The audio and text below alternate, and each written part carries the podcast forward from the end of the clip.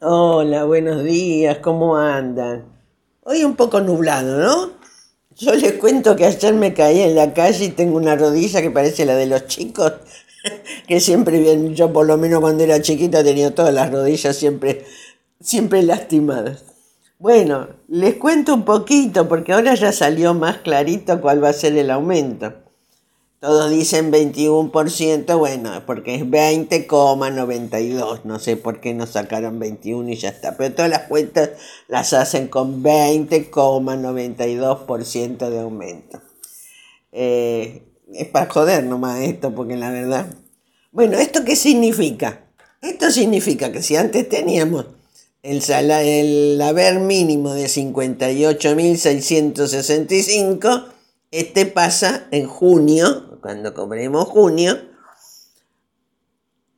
a 70.938.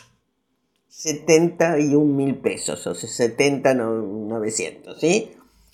Y la PUAM, porque hay muchos que cobran PUAM y no nos acordamos a veces de ellos, pasa a ser 56.784. Por eso es que no queremos la PUAM, ¿no? Queremos ser afiliados al PAM y todo lo demás. O sea, ser un jubilado como corresponde. de la PAM fue un invento de Macri.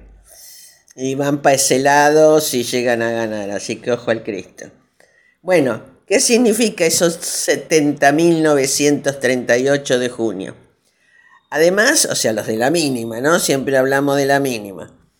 Van a tener un bono, seguimos con los bonos, no, que es de carácter no remunerativo, sí, está clarito eso. En junio va a ser de 15 mil pesos.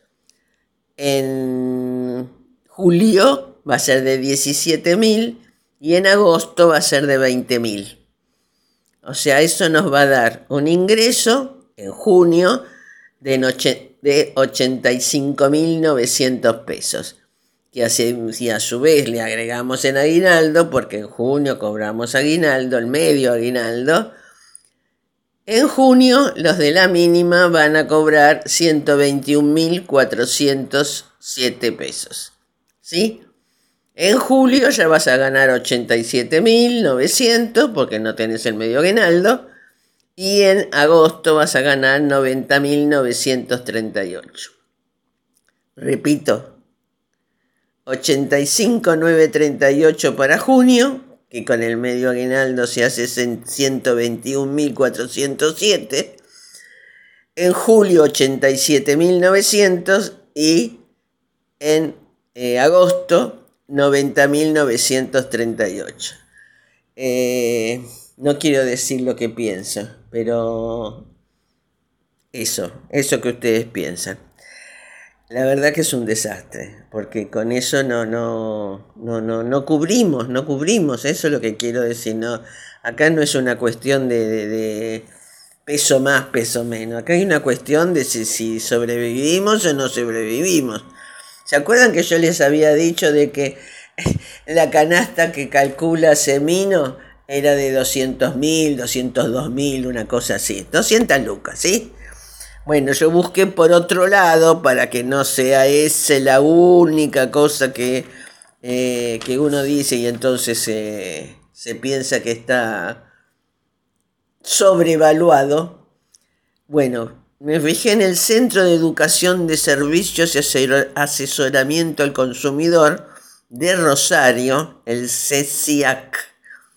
Y en marzo, porque ese de, de Semino que les había dicho era de abril, ese de marzo este, calcula que es de 127.831 la canasta. O sea que señores, eh, si quieren hacemos en el medio entre 127.000 y 200.000 para que nadie diga que estamos sobrevaluando nada. Y la verdad que que, las que vamos todas a comprar y demás sabemos le comunico, le digo, yo me quise comprar un jean. 15 lucas, 18 lucas, no sé cómo decirle. Ropa no se puede comprar, así. Ropa no se puede comprar. Es una cuestión de, de loco, pero es así. Así que arreglándose con lo que uno tiene. Pero a esta altura de la vida, no sé cómo decirle, eh, no corresponde, no corresponde y no quiero quejarme, ¿eh? No es queja esto, esto es saber para transformar. ¿Está claro? O sea, conocer todos estos datos, pero para transformarlo.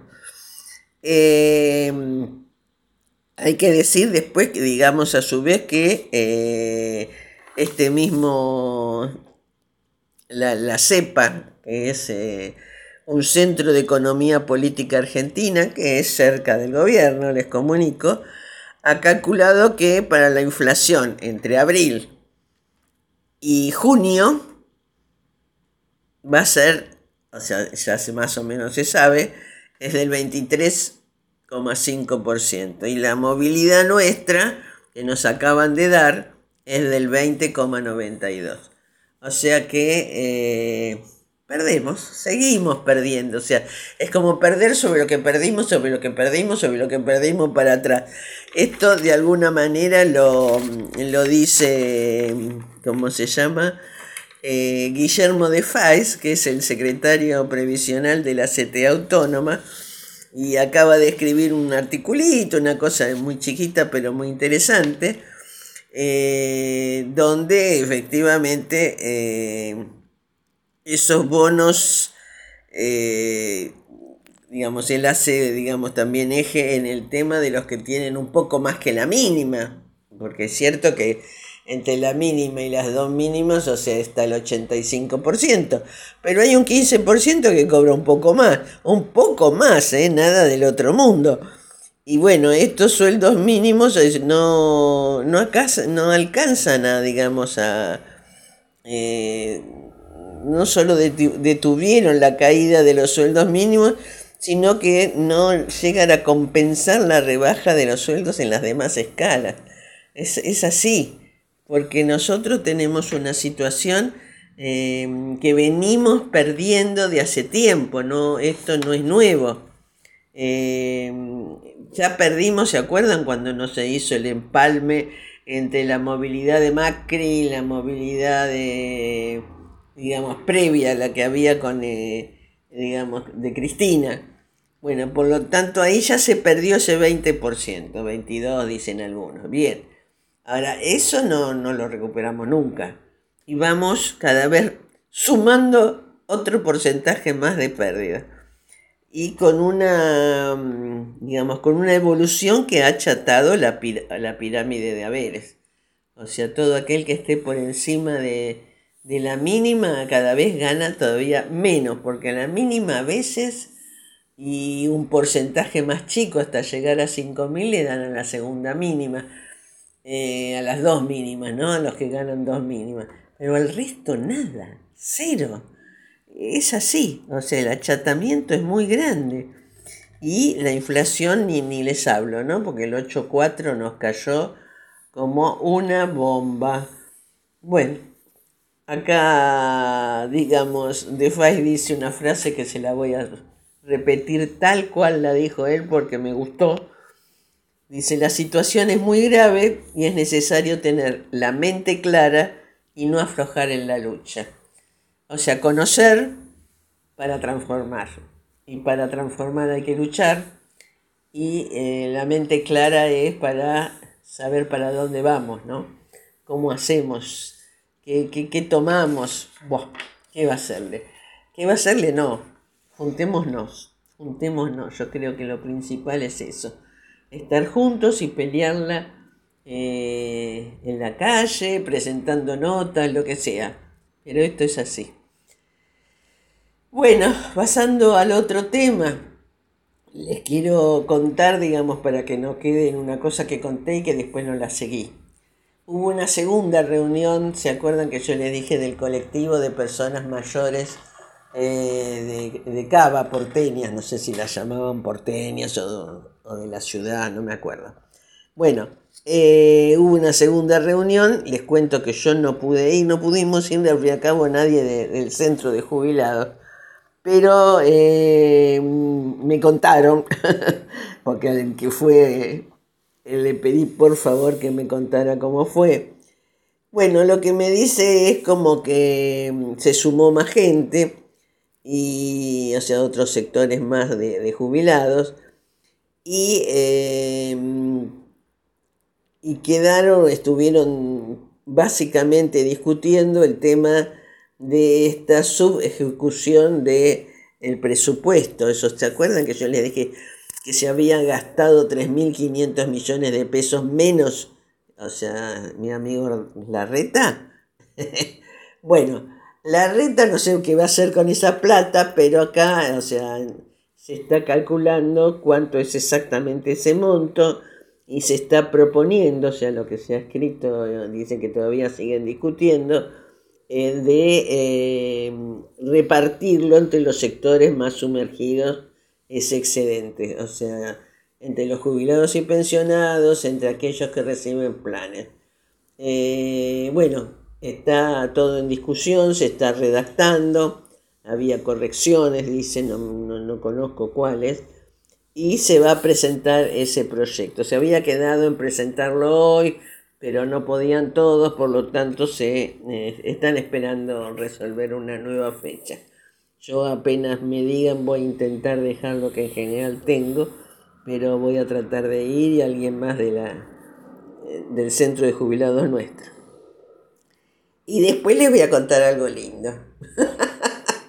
bueno, esto último también es lindo, porque la verdad que se reparta guita de que vez que la gasten para, para eh, vamos a decir, para cosas inmobiliarias que, luego ganan guita todos los sectores de, la ciudad, eh, los de arriba, ¿no? Por supuesto. Y Irsa se hace sus, pesitos, también. Bueno, eh, ¿cómo se llama? Es bueno porque se está viendo de que ese dinero vaya a, a todo lo que lo necesitamos en realidad. Bueno, pero yo les quería contar que desde el centro de jubilados, un grupete, nos fuimos al cine. ¡Epa! Y fuimos a ver Empieza el baile.